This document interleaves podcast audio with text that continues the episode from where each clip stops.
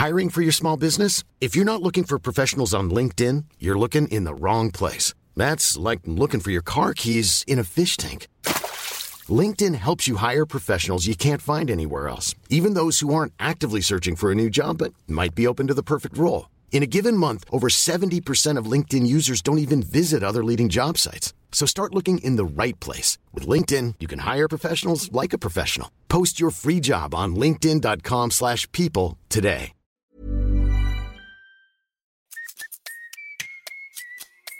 Sur ce podcast, je te propose un truc. Tant que je suis dans tes oreilles, tu fais quelque chose de bien pour toi. Tu peux ranger ta chambre ou ton appart, et si t'es pas chez toi, tu peux te redresser. Ça va te faire du bien. Vas-y, redresse-toi. T'inquiète, c'est pas bizarre, personne sait que je te parle. Je m'appelle Elio, c'est moi ton hôte, et je te souhaite un excellent épisode. Salut tout le monde, j'espère que vous allez bien. On se retrouve aujourd'hui pour revoir ensemble une règle de plus du livre 12 règles pour une vie du docteur Jordan Peterson. Aujourd'hui, on s'attaque à la dixième règle, Be precise in your speech. Sois précis dans ton discours, choisis bien tes mots, fais attention à mettre les bons mots sur les bonnes choses. C'est une règle qui va être très pratique pour tous ceux qui ont tendance à éviter le conflit, à éviter d'ouvrir un email ou un courrier menaçant, à éviter d'aller consulter un médecin qu'ils ont l'impression qu'ils ont une petite douleur ou peut-être qu'ils ont eu un rapport non protégé, capote qui a pété et ensuite un peu peur, tu vois, d'aller te faire dépister parce que bah tu sais pas, tu vois, ce que ça pourrait te dire. Si tu te fais dépister, peut-être t'as des maladies un peu bizarres. Bref, ça va être assez pratique pour euh, tout ce genre de personnes, dont je fais aussi partie, hein, et d'ailleurs c'est un peu le cas pour... Euh, même c'est carrément même le cas hein, pour toutes ces règles, tu vois, je me place pas à l'extérieur du truc, je suis comme vous un être humain, la seule chose que je fais c'est d'essayer de comprendre un peu les idées qui ont été euh, collectées par Peterson à travers des années de psychothérapie, diverses lectures, différentes inspirations, notamment Carl Jung, Nietzsche, un peu tous ces... surtout du, Jung et du Nietzsche, que j'y pense. Mais bref, euh, règles plutôt intéressante, plutôt technique, surtout la première partie au cours de laquelle Peterson nous parle de l'interconnexion, interconnectivité, interconnexion, qui existe entre les différentes choses de l'univers. Droit derrière, donc je vais essayer de vous résumer, de vous transmettre, de vous partager de façon synthétique de façon compréhensible toute cette première partie qui, je vous l'admets, euh, m'a demandé un peu de travail, tu vois, ça a été compliqué de réussir à comprendre ce qu'il voulait dire par là. Droit derrière, du coup, je vais vous raconter l'histoire de Billy et du dragon, donc pour tous ceux qui pensent que les dragons ça n'existe pas, vous allez être surpris, les dragons ça existe, et tout à la fin, on va s'intéresser aux applications pratiques, pourquoi est-ce que c'est important de bien choisir ces mots? C'est parti, alors dans la toute première partie, Peterson, comme je vous l'ai dit, nous parle de l'interconnexion qui existe entre les différents objets, donc euh, je peux vous résumer la première partie en une phrase, le monde tel que tu le perçois, il est d'une complexité que tu es incapable de saisir et ce que tu perçois en réalité, c'est pas le monde tel qu'il est, c'est une version simplifiée du monde qui te permet en fait, qui est d'une résolution aussi basse que possible, mais suffisamment bonne pour que tu puisses agir et pour pouvoir obtenir les résultats que tu as envie d'obtenir. Ce que je veux dire par là, c'est que tu vois, quand toi tu décides d'envoyer un email, euh, tu ouvres ta boîte mail, tu vois, tu fais une nouvelle email, tu entres l'email de la personne à laquelle tu as envie d'écrire, bam, t'envoies l'email. Pour toi, c'est, tu vois, genre tu, T'as pas besoin de comprendre comment, enfin tout le code qui se trouve derrière une boîte mail. T'as pas besoin de comprendre le fonctionnement d'un ordinateur, les différents composants. T'as pas besoin de comprendre euh, comment fonctionne euh, du courant électrique. T'as pas besoin de comprendre comment fonctionne la centrale électrique, comment le courant est distribué, ni l'implication euh, de l'état dans lequel tu te trouves au niveau de la distribution électrique. Tu vois, t'as pas besoin de comprendre toute une série de choses qui en réalité sont liées à cette simple action, à la simple utilisation de ta boîte mail. Peterson il donnait même l'exemple. c'est pas dans ce livre-là du coup, mais c'est dans un cours que j'avais suivi avec lui dans lequel il expliquait qu'un jour son ordinateur marchait pas et du coup il a été vérifié si les plombs fonctionnaient toujours. Et bah, ok, les plombs fonctionnent bien et tout. Il sort à l'extérieur. Déjà, il commence par vérifier s'il est branché, tu vois, et il voit c'est bien branché. Ensuite, il vérifie les plombs. Il finit par sortir de chez lui et il voit que le courant il a sauté absolument partout. Et il apprend par la suite qu'il y, a eu un vent solaire. Donc pour ceux qui le savent pas, parfois il peut y avoir des tempêtes dans le soleil et euh, quand il y a des tempêtes, le soleil va te balancer plein d'électrons sur la Terre et ces électrons en fait ils viennent défoncer les, je crois les ondes électriques, tu vois, je sais pas comment ça fonctionne en gros, c'est des vents solaires, ils balancent plein d'électrons et en fait, ça fait euh, shooter euh, tout le, tout le système électrique. Donc, il savait pas, enfin, il a réalisé en fait à ce moment-là que l'utilisation de son ordinateur, elle était reliée d'une manière ou d'une autre au fonctionnement à l'état euh, du soleil. Tu vois, et c'est des choses qui, au quotidien, ne bah, te traversent pas vraiment l'esprit. Tu vois, quand tu utilises l'email, t'as pas besoin de comprendre l'implication de ta boîte mail à tous ces niveaux-là. Donc, les différents objets qui t'entourent, ils sont interconnectés entre eux tu es toi-même interconnecté avec absolument tout, tu vois, et c'est un concept qu'on retrouve dans le bouddhisme, je sais plus exactement ce que c'est le mot qu'ils utilisent pour ça, mais ils te disent, les bouddhistes, tu vois, que, que T'es pas juste une personne, un individu complètement détaché du reste. T'existes euh, via tes actions et via les actions d'autres personnes, c'est-à-dire que t'interagis avec ton environnement. En fait, tu n'existes que de par ton interaction avec l'environnement. Si t'interagis avec rien, euh, t'existes pas. Et d'ailleurs, tu vois, genre, tu peux prendre n'importe quel objet. Ces lunettes, elles existent parce qu'elles ont été fabriquées par quelqu'un, parce qu'elles sont reliées à la science qu'il y a derrière. Euh, toi, t'existes parce que tu t'es comporté avec certaines personnes d'une certaine manière, parce que t'as mené certaines actions, parce que tes parents se sont reproduits et t'ont amené sur Terre. T'es connecté à absolument tout. Et cette interaction, tu peux la réaliser à plein de niveaux différents. Tu vois, typiquement, tu te dis, euh, Ok, non, je te crois pas, Léo, moi j'existe que dans les limites de ma peau, tu vois, genre, je suis juste un individu, je suis juste là, et c'est comme ça, tu vois, si par exemple maintenant je te demande de faire une réflexion sur qui est-ce que t'es, tu vas dire, ok, je m'arrête là où, ça, où, j'étais malade la semaine passée, excuse-moi, c'est qu'il y a eu un peu de soleil, tu vois, ces derniers temps, je suis sorti en t-shirt, et boum, je suis tombé malade, donc euh, là, si t'as l'impression que j'ai une voix qui est un peu malade, ben c'est pour ça. Euh, tu te dis, vas-y, je m'arrête, je me termine à la limite de ma peau, mais en réalité, plein de personnes seront prêtes, par exemple, vont préférer sacrifier euh, un doigt ou même un bras ou une jambe plutôt que de sacrifier un membre de leur famille. Il y a des personnes qui, et d'ailleurs c'est le cas de tout le monde en réalité, quand on va voir un film au cinéma, on va se mettre dans la peau de l'acteur, on va ressentir ce que l'acteur ressent. Quand l'acteur est triste, on va être triste. Quand l'acteur est heureux, on va être heureux. Quand il est en colère, on va être en colère. Quand on va regarder par exemple un match de foot, les supporters, ils vont même ils vont prendre les succès de leur équipe limite plus à cœur que leur propre succès dans leur euh, vie personnelle. Pareil pour les défaites de leur équipe. On sait par exemple que les niveaux de testostérone des supporters d'une équipe qui vient de perdre, bah ils chutent en fait. Donc euh, si tu sais que tu vas devoir euh, voir une meuf le soir et qu'il y a un match de foot que tu vas voir avant d'aller voir la meuf, bah c'est mieux d'être supporter pour l'équipe gagnante. Autrement, tu vas avoir des niveaux de testostérone plus bas. Voilà, c'est petit cadeau pour vous.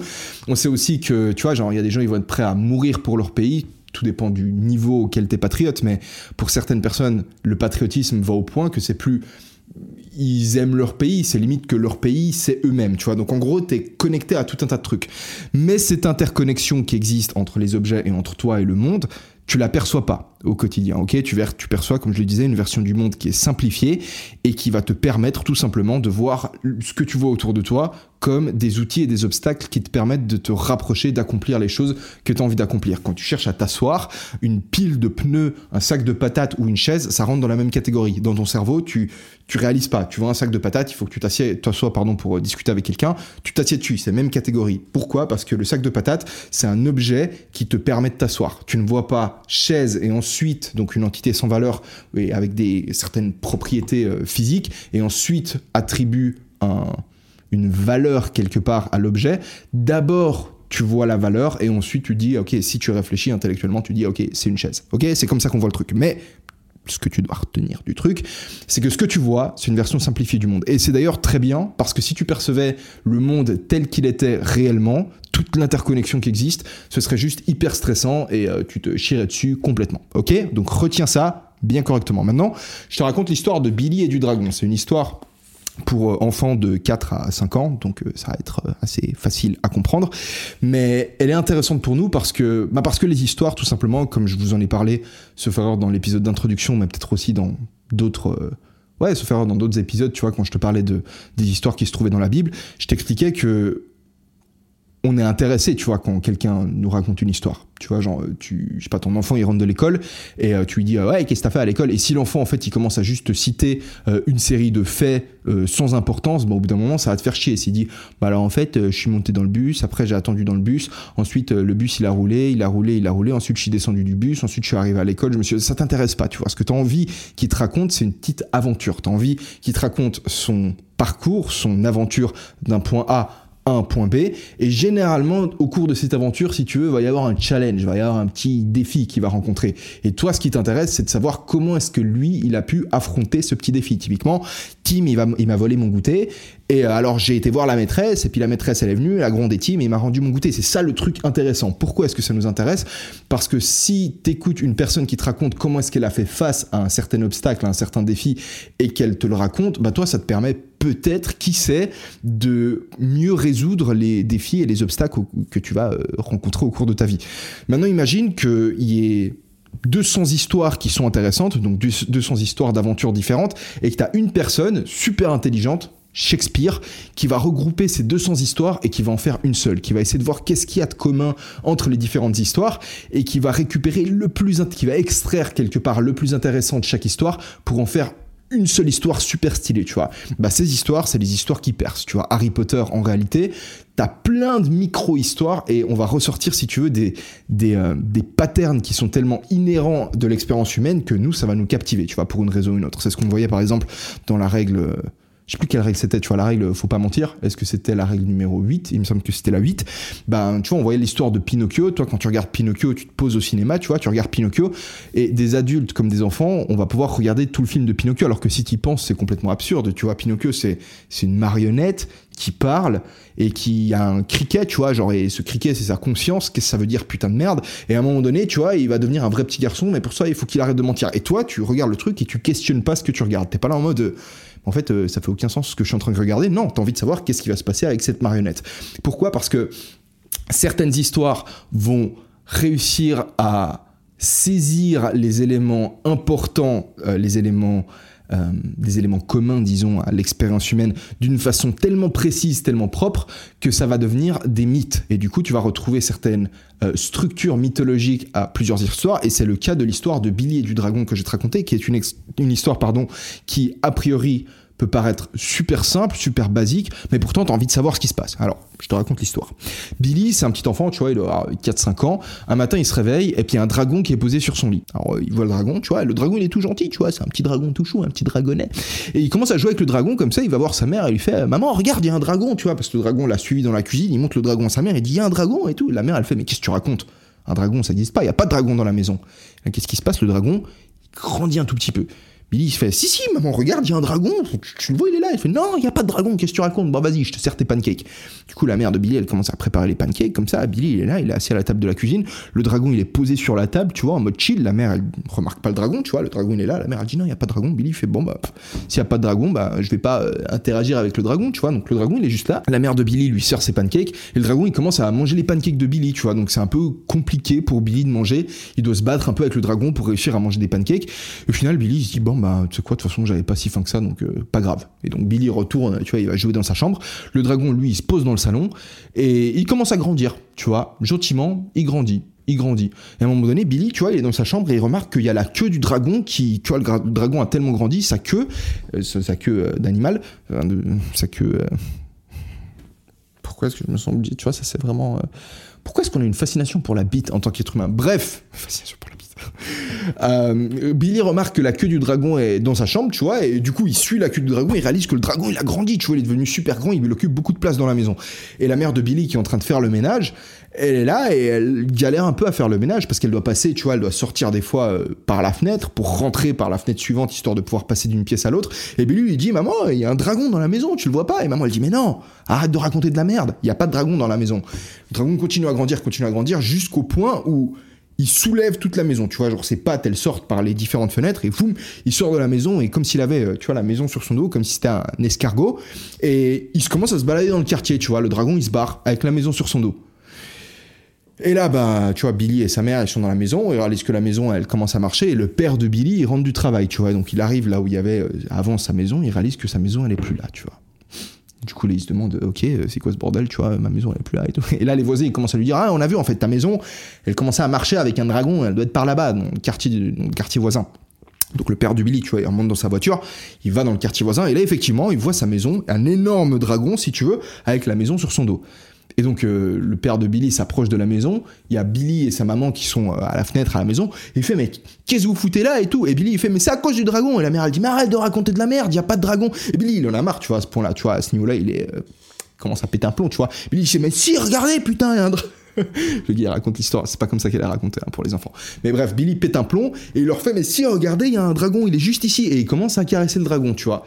Et au fur et à mesure qu'il caresse le dragon, le dragon il commence à rapetissir. Mais il rapetissit encore plus vite que ce qu'il avait commencé à grandir, tu vois. Et tout d'un coup, le dragon il commence à redevenir petit, la maison, boum, elle retombe sur ses fondations, jusqu'au stade où le dragon il redevient de la taille d'un chat, tu vois.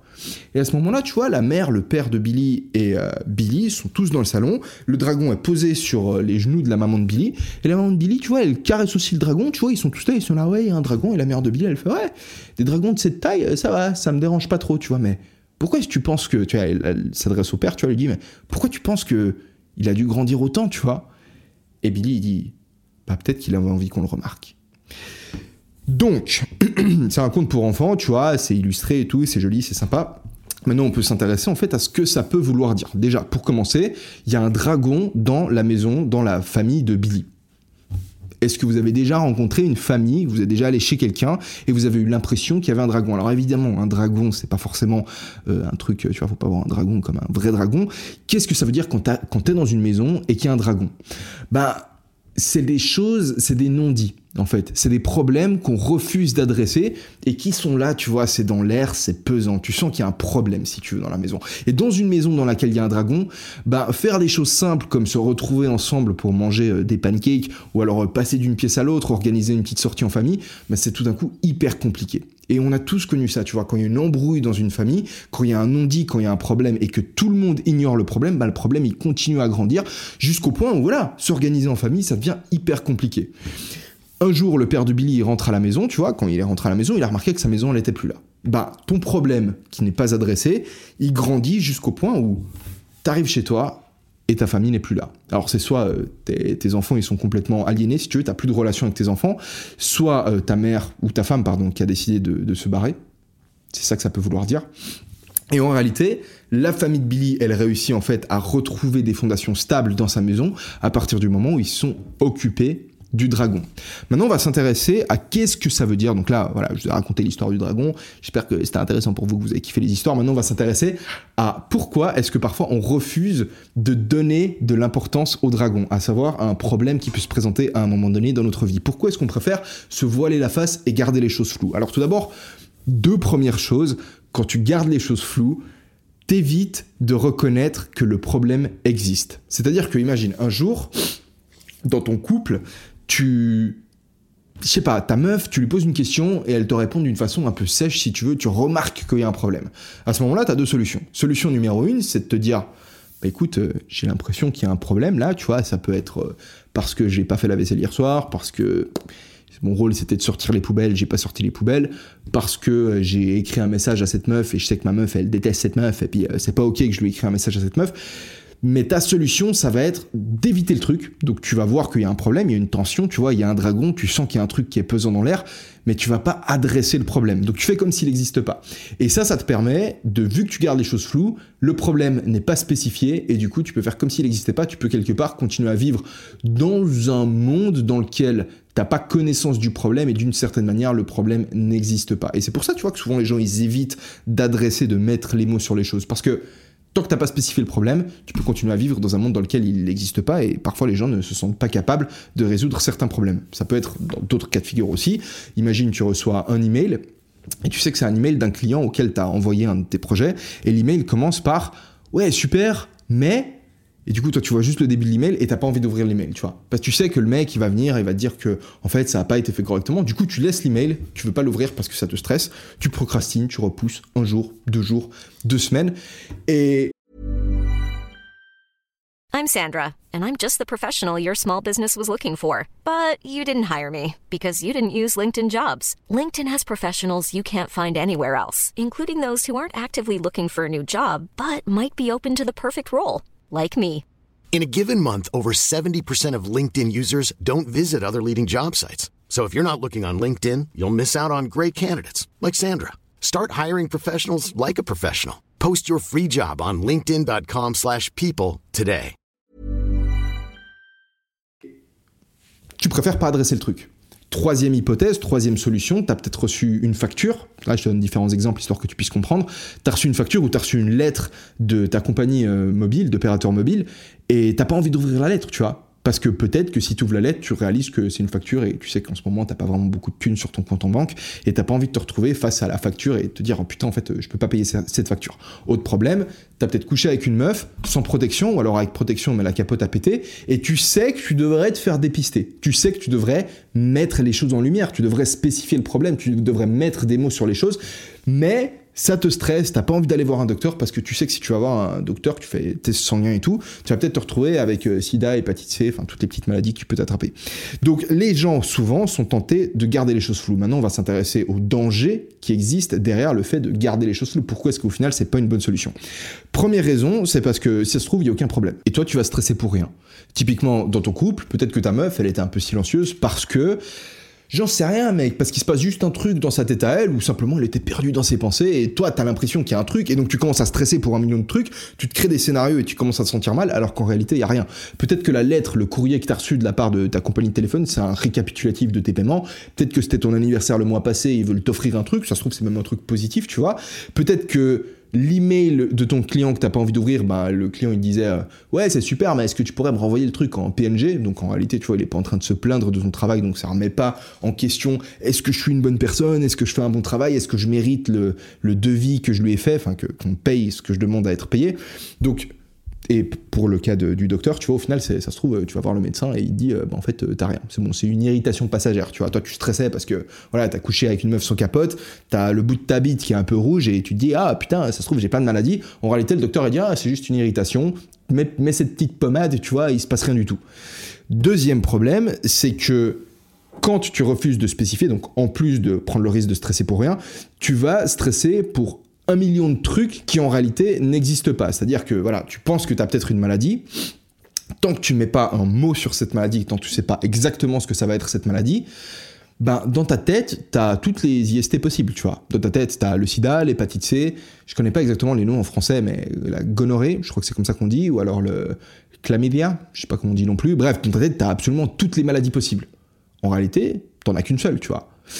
Pour ce qui est de la lettre, ça se trouve, ta lettre, elle peut vouloir dire un million de choses différentes. Tu vois, ta lettre, c'est peut-être une facture de 100 balles, peut-être une facture de 200 balles, peut-être que c'est en réalité même des frais de rappel pour autre chose, et tu dis, ah putain, mais en réalité, en plus, j'avais pas payé cet autre truc-là, donc ça se trouve, c'est aussi ça. Peut-être j'avais mal compris, peut-être j'ai mal rempli une facture. Donc dans ta tête, tu te fais des films, pareil pour ta meuf. Dans ta tête, c'est peut-être, oh, elle est peut-être vénère, comme je l'ai dit, tu vois, à cause du message que j'ai envoyé à X, peut-être elle est vénère à cause des poubelles, et donc tu te montes un million de scénarios possibles. Donc spécifier le problème, ça va pas arranger le problème, mais au moins ça te permet de chasser tous ces trucs imaginaires que tu te fais dans ta tête et ton imagination en fait elle est capable de faire des trucs de taré. Hein. Généralement quand tu penses qu'il y a un truc mauvais qui peut se passer, dans ta tête généralement c'est fou, t'es capable de venir avec un million de problèmes différents. Le troisième problème, et c'est la raison pour laquelle en introduction on a vu l'interconnexion qui existait entre les différents objets, c'est que tout ce qui est connecté à ton problème de base va peu à peu remonter à la surface. C'est-à-dire que tu reçois une lettre de ta compagnie mobile, tu vois, c'est une facture, tu la laisses sur ton bureau, si tu l'ignores, frère, elle va pas disparaître. Mais peu à peu, les choses auxquelles elle est connectée, donc euh, tu vois, ta compagnie mobile, elle est connectée à un service de recouvrement, c'est-à-dire que c'est des entreprises avec plein d'avocats qui s'occupent de racheter les créances que leur, euh, bah, que leur, comment ça, putain, que leur euh, partenaire, si tu veux, euh, veulent leur vendre. C'est-à-dire que voilà, ta compagnie mobile, elle a peut-être 10 000 clients, elle a peut-être 100 clients qui payent pas leurs factures. Bah, au bout d'un moment, vu qu'ils n'ont pas envie de t'envoyer euh, tous les jours un email et à dire ah aujourd'hui tu nous dois un peu plus, aujourd'hui tu nous dois un peu plus, et ainsi de suite. Bah, au bout d'un moment, ils vont vendre la créance au service de recouvrement, c'est-à-dire que le service de recouvrement va dire ah lui il doit 100 balles, bah tu sais quoi, moi je te file 50 balles maintenant, je vais racheter ta créance et du coup maintenant ton débiteur me doit les 100 balles à moi. Et donc un jour tu reçois une lettre d'un service de recouvrement qui va te demander cette fois-ci avec tu vois une lettre signée d'un avocat et ainsi de suite, qui va dire mec tu me les 100 balles, on vient parce qu'on a racheté la créance de ton opérateur mobile, t'ignores ce truc-là, il y a peut-être, tu vois, tu vas peut-être, euh, on va peut-être faire une saisie chez toi, si t'as peut-être pas de chez toi, tu vas peut-être aller en prison, j'en sais rien, mais quelque part, ta petite lettre, elle est connectée à tout un système, et ce système, il va remonter à la surface si tu l'ignores. C'est la même chose si, bah voilà, t'as une maladie, tu refuses d'aller voir un médecin parce que t'as pas envie de la spécifier, eh ben peut-être que de base, t'avais juste... Euh, je sais pas, mec, t'avais juste une IST, mais c'est passé en infection sanguine, parce qu'en réalité, tu vois, les maladies que tu peux avoir au niveau de ta queue, bah, elles sont connectées à ton sang, et ensuite tu te retrouves avec euh, des maladies à d'autres endroits, et donc un jour tu te lèves, et tu remarques que tu as des difficultés respiratoires. Dans un couple, pareil, tu vois, tous les problèmes que tu peux avoir ton couple, et d'ailleurs c'est une raison pour laquelle souvent les couples, bah, ils refusent de communiquer parce que chaque dispute, chaque discussion, chaque problème, en fait, il entraîne inévitablement, il fait remonter à la surface tous les autres problèmes qui ont été évités jusqu'à maintenant. C'est-à-dire que ta meuf, tu vois, elle, elle t'embrouille parce que t'as pas acheté les poubelles, t'as pas descendu les poubelles, et en fait, tu pars d'une embrouille sur, euh, ouais, t'as pas sorti les poubelles, à une embrouille sur tous les problèmes qu'il y a dans ton couple. Et au bout d'un moment, c'est juste trop, t'as pas envie d'en parler, et donc t'es incapable d'en parler, et donc tu vis dans une relation avec ta meuf où vous êtes constamment tendu, il y a un dragon dans la maison qui a grandi. Pourquoi? Parce que vous avez refusé d'adresser les problèmes dans un premier temps.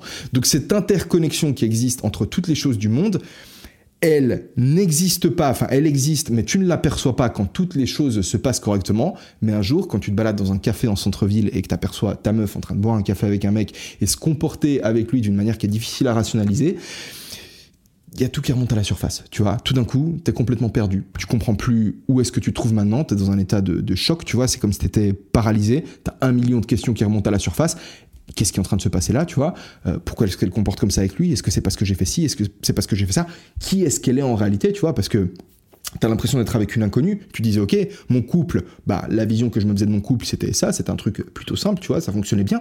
Mais en réalité, c'est pas ça mon couple. Donc, tous les trucs auxquels c'est connecté, boum, ça remonte, des points d'interrogation partout. Et la seule échappatoire que tu as, ça va être de réussir à te reconstruire une narrative cohérente. Tu vas devoir mettre des mots sur les choses. Tu vas devoir aller peut-être voir un thérapeute, peut-être que tu vas devoir en discuter avec des amis, mais tu vas devoir peu à peu prendre chaque problème spécifique qu'il y a eu dans ton couple ou même peut-être dans ta vie de façon globale et c'est ce que Solzhenitsyn a fait tu vois le mec qui se retrouve dans, le goulag ben, il est là au milieu du goulag et il se dit mais putain comment je me suis retrouvé ici? Et du coup il retourne au début de sa vie et il se dit ok où est-ce que j'ai pu foirer tu vois? Et il regarde étape par étape toutes les fois où il s'est pas aligné avec sa conscience, où il a évité des problèmes, où il a menti par omission. En réalité, c'est une règle qui est pas mal reliée à la règle numéro 8, mais au niveau du mensonge par omission. À chaque fois que tu évites le conflit, c'est des petits squelettes que tu vas cacher, tu vois, genre tu caches la merde sous le tapis, et eh ben la merde que tu caches sous le tapis, tu vois, elle macère, et ensuite t'as as des larves, t'as des vermines, t'as tous les trucs qui commencent à grandir, et un jour, boum, ça éclate, et ça éclate au moment où t'es incapable d'adresser le truc. Donc l'idée, c'est dans ton couple, on va rapidement revenir en fait aux raisons principales pour lesquelles c'est intéressant de spécifier le problème. Mais dans ton couple, l'idée c'est que quand t'as un petit problème, t'as un petit truc qui te dérange, ben parle-en, tu vois. Ça veut pas dire que parce que ça te dérange, que c'est légitime de ta part que tu sois dérangé au truc, parce que des fois il y a des trucs qui vont te déranger, mais en réalité c'est juste toi qui devrais mûrir un petit peu. Donc venir et juste dire que quelque chose te dérange sans pour autant dire t'as fait de la merde, mais dire écoute là ce que t'as fait ça me dérange, c'est pas forcément que t'as fait de la merde, mais je vais te le dire honnêtement, tu vois, c'est un truc qui me dérange et peut-être tu vas pouvoir en parler avec ta meuf et ensuite tu vas réaliser qu'en fait, euh, ouais, ça t'a dérangé, mais tu devrais peut-être toi-même mûrir de ton côté, tu vois. Ou alors peut-être que tu vas réaliser que ça t'a dérangé, mais que effectivement, c'est elle qui est en train de se comporter d'une manière qui est pas forcément ok, tu vois. Ou alors peut-être c'est ok pour elle, mais peut-être c'est pas ok avec toi. Et peut-être que ça veut dire que votre vision du couple, elle matche pas, et que du coup, la solution, c'est de vous séparer maintenant, tu vois. Donc c'est pour ça, tu vois, c'est pour ça qu'il y a plein de gens, ils ont pas envie de spécifier, parce que spécifier le problème, ça peut vouloir dire que vous arrivez à la conclusion que, ouais, t'es dans un couple, dans lequel ça matche pas, vous n'êtes pas en accord sur des choses fondamentales, des choses de base, et ça peut vouloir dire que vous allez devoir vous séparer. Mais, mais, mettre les choses sous le tapis, ça va juste faire grandir le truc, et vu que tout est interconnecté, au bout d'un moment, ça te pète à la gueule, et tu te retrouves en fait à surprendre ta meuf avec un autre mec, ou alors sur une story Instagram, tu vois, parce que l'exemple qui est donné dans le livre, c'est une femme, alors une femme qui, euh, qui est dans son mariage et euh, son, elle pense que son mariage est stable, tout fonctionne bien, et un jour elle surprend euh, son mec dans, en, train de, de, de, parler avec une meuf de façon, de façon suspecte, tu vois. Mais euh, aujourd'hui, ce sera plutôt, euh, je sais pas, genre tu vois ta meuf, euh, tu vois une story de ta meuf qui est en vacances au Cap d'Agde et tu vois qu'elle est en train de faire des trucs bizarres avec ton daron, mec, qui est aussi en vacances au Cap d'Agde et du coup il y a plein de questions qui se posent. Bref, c'est important de spécifier pour quatre raisons principales. La première, c'est que ce qui est terrible dans ton imagination, c'est jamais pire en vrai. Dans Harry Potter, Voldemort, pourquoi est-ce qu'il fait peur? Parce qu'on ne peut pas dire son nom, mec qu'on ne met pas de mots sur Voldemort, on dit pas qui il est, on dit pas qu'est-ce qu'il fait, mais il est terrifiant, tu vois, c'est un truc un peu mystique qu'on n'arrive pas à comprendre et tout, et c'est là que ça fait vraiment peur, tu vois. Genre dans les films d'horreur, souvent, le tueur ou le monstre, si tu veux, il y a toute la toute première partie du film où on va pas le montrer, et toi t'as peur de ça parce que tu t'imagines un million de trucs différents. Et eh ben généralement, le problème, le truc qui te fait peur, à partir du moment où tu vas mettre des mots dessus, à partir du moment où tu vas le spécifier, bah ça va pas être aussi terrible en fait que dans ta tête. Tout simplement, et comme on l'a vu aussi juste avant, et c'est la deuxième raison pour laquelle c'est important de spécifier, une fois que tu as mis des mots dessus, bah tous les autres problèmes que ça aurait pu être, mais ils disparaissent. Et du coup, tu te retrouves à devoir affronter une seule chose. La troisième raison, c'est que bah voilà, spécifier le truc, ça n'a pas résolu le problème, mais au moins maintenant tu sais ce que c'est le problème, et donc tu es armé pour le résoudre. Et peut-être, peut-être que la vie, tu vois, elle te, elle t'amène des problèmes, forcément, tu vois, la vie c'est toujours ça, il y a toujours des problèmes, des challenges, des choses qu'on doit résoudre, et peut-être que les problèmes que la vie t'apporte, c'est justement des problèmes que t'es capable de résoudre. Frère, t'es vivant, T'es ici, tu existes, ça veut bien dire que tous les problèmes que tu as eu à résoudre jusqu'ici, ils t'ont jamais tué. T'es jamais mort en fait de devoir résoudre un problème. Et des fois, t'avais des challenges qui te paraissaient insurmontables quand t'étais petit. Et ben au final, tu les as surmontés, t'as pu apprendre un truc et t'as pu grandir. Et ça, c'est la quatrième raison. Troisième raison du coup, c'est que tu vas pouvoir affronter le problème. Et la quatrième, c'est que tu grandis en affrontant ces problèmes. Alors, on parlait des dragons juste avant. Pourquoi est-ce que les dragons ont toujours de l'or avec eux. Tu vois, genre dans un château, tu vois, le dragon, soit il cache une princesse, soit il cache de l'or, souvent il cache les deux. C'est-à-dire que là où il y a un truc terrible, un truc qui crache des flammes, tu vois, il y a un dragon, c'est une figure, en tout cas dans la mythologie occidentale, qui est plutôt négatif. Dans la mythologie orientale, un dragon, c'est quelque chose de positif, tu vois. Les Chinois, ils kiffent bien les dragons. Pour eux, c'est quelque chose de bien. Et la raison pour laquelle ils trouvent que c'est quelque chose de bien, c'est peut-être parce que quand tu vas, quand tu vas chercher le dragon, et on est, tu vois, pendant longtemps, on a eu peur, tu vois, on était des singes des espèces de petits, euh, petits trucs, on était sur des arbres. Bah, notre cerveau, il continue à réagir de cette manière-là. Tu vois, la plupart des gens ont peur des serpents. Pourquoi? Même s'ils n'ont jamais vu de serpent, même si un serpent, c'est pas un danger au quotidien, parce que pendant super longtemps, on a évolué pour avoir peur des serpents. C'est-à-dire que la partie de ton cerveau qui te fait avoir peur des serpents, c'est pas la partie, c'est pas le cortex préfrontal, c'est pas, tu vois un serpent et tu réfléchis et tu dis, ok, ça peut peut-être être un danger. Oh j'ai le réflexe de sursauter. Non, tu vois un serpent, bam, tu sursautes comme ça, t'as directement peur. Un singe, c'est pareil, tu lui mets un serpent, bam, il saute sur la cage comme ça, et puis, enfin, il saute sur le haut de la cage, et puis il observe le serpent, et il regarde le truc, même s'il n'a jamais vu de serpent. Pendant très longtemps, on vivait dans des arbres, les prédateurs les plus, bah, desquels on devait le plus se méfier, c'était les serpents. C'est une raison aussi, tu vois pourquoi? C'est la raison pour laquelle bah, les serpents, c'est toujours, à nouveau, dans Harry Potter, comment il s'appelle le serpent? Le basilic, c'est une figure mythologique, le serpent. Et donc le dragon, qu'est-ce que c'est? C'est un serpent, ok, qui crache des flammes, donc euh, le feu, tu vois, c'est un pouvoir destructeur. Euh, il a des ailes. Pourquoi? Parce que bah, pendant longtemps, on a aussi eu comme prédateur euh, des aigles, tu vois, des oiseaux de proie qui pouvaient venir et qui pouvaient nous buter. Donc en fait, le dragon, c'est un mélange de tout ce qui pourrait nous faire peur. Et généralement, le mélange de tout ce qui pourrait nous faire peur se trouve au même endroit que un truc super en fait qu'une princesse ou qu'un trésor. Et c'est ça qui est cool, tu vois, c'est que le dragon, il recouvre de l'or. Pourquoi? Et c'est l'idée euh, qu'on retrouve chez Jung, qui dit que ce que tu le plus envie de trouver se trouve là où tu as le moins envie de chercher. Tu sais, quand les mecs de, de. Comment on appelle ça, putain, le, le Holy Grail, tu sais, les mecs de Putain, ces mecs qui cherchaient le, Saint Graal, tu vois, ces chevaliers, tu vois, qui cherchaient le Saint Graal, ils voulaient chercher cette espèce de petite coupe en or. Ils sont là, ils se réunissent, tu vois, les chevaliers, ils disent, ok, on va chercher le Saint Graal. Et chaque chevalier, il va chercher le Saint Graal et il rentre dans la forêt par l'endroit qui juge, tu vois, de par ses propres estimations personnelles, comme étant l'endroit le plus effrayant. Pourquoi? Parce qu'on sait tous que si tu vas là où tu as le plus peur d'aller, tu vas pouvoir trouver la chose qui a le plus de valeur. Et donc, quand tu as quelque chose qui te fait peur, tu as un dragon, tu vois, dans ton couple, tu sens qu'il y a un truc qui va pas bien, tu reçois un email, tu sens qu'il y a peut-être un truc pas bien dans l'email, ou tu reçois une lettre, ou n'importe quoi, tu as une petite douleur, fonce mec. Genre, mets de la lumière sur le truc, évite-toi une tonne d'anxiété. Ça se trouve, comme on l'a vu, il y a rien. De deux, tu vas éviter de t'imaginer d'avoir peur pour euh, un million de trucs qui n'existent pas. De trois, une fois que tu auras trouvé ce qui te faisait peur, bah tu vas pouvoir l'affronter parce que peut-être que la vie, comme on l'a dit, bah te met des challenges, te fait faire face à des challenges que tu es capable de résoudre. En tout cas, c'est ce qui s'est passé jusqu'à maintenant si tu regardes cette vidéo. Et dernière raison, quand tu le fais, tu vas grandir. C'est pour ça que c'est important d'être précis, de bien choisir tes mots, de be precise in your speech. Donc on n'est pas forcément uniquement dans une spécification littéraire, tu vois, même si euh, quelque part on pourrait se dire que si tu vas voir un médecin et que le médecin il dit ok t'as l'hépatite C, bah, au final t'as mis des mots sur la chose que t'avais, tu vois, parce qu'au début t'es en mode ok j'ai une IST, mais j'ai une IST ça peut vouloir dire j'en ai 10 000 d'IST différentes. Alors qu'une fois que t'as spécifié le truc, une fois que t'as mis les bons mots sur les bonnes choses, que t'as été précis, bah t'as spécifié le problème et du coup tu sais ce qu'il est. Et c'est pareil dans ton couple, c'est pareil quand tu fais preuve à, face pardon de, à n'importe quel challenge dans ta vie.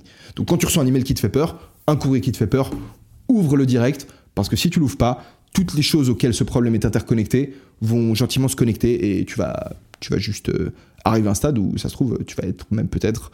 Alors, je sais pas si tu vas être incapable de, de l'affronter, tu vois, mais certaines personnes qui sont euh, en état de choc post-traumatique, tu vois, des personnes qui ont vécu des événements absolument terribles, du style des mecs qui sont allés euh, en guerre ou des, une femme qui s'est fait violer.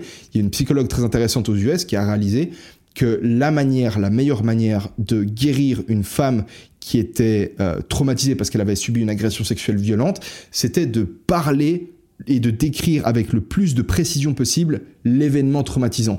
Plus elle était capable de raconter ce qui s'était passé en détail et d'avoir toutes les émotions qui étaient associées remonter à la surface et se sentir mal, plus cette femme allait, euh, comment dire, euh, recover, plus elle allait, ah, plus elle allait se rétablir rapidement et plus son rétablissement allait durer longtemps. C'est-à-dire qu'en mettant des mots sur les choses, en faisant exister les choses, tu les vois, tu peux les simplifier, tu peux intégrer la mémoire et continuer à avancer dans la vie. C'est un peu en lien avec ce qu'on avait vu dans la règle.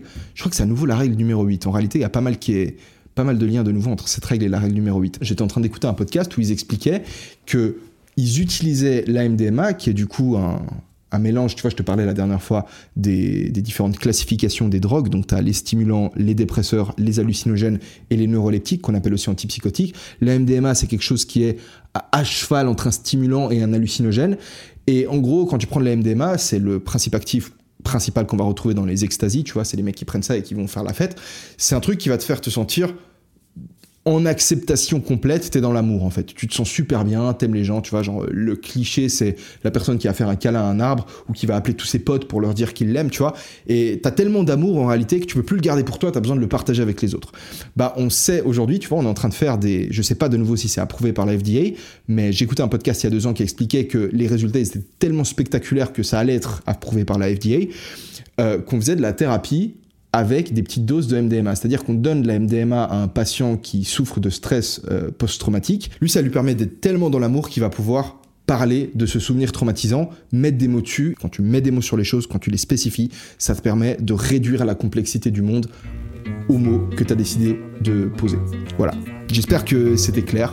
La règle de la semaine prochaine, ça va être une dinguerie. Je vous jure, c'est ma règle préférée du livre. La règle 11, euh, Do not bother children when they are skateboarding. Donc n'embête pas les enfants quand ils font du skateboard. On se retrouve la semaine prochaine. N'oublie pas de me lâcher un énorme like, de mettre un commentaire si tu as envie de réagir d'une manière ou d'une autre. Et euh, je te souhaite une, une excellente journée. Allez, ciao mec.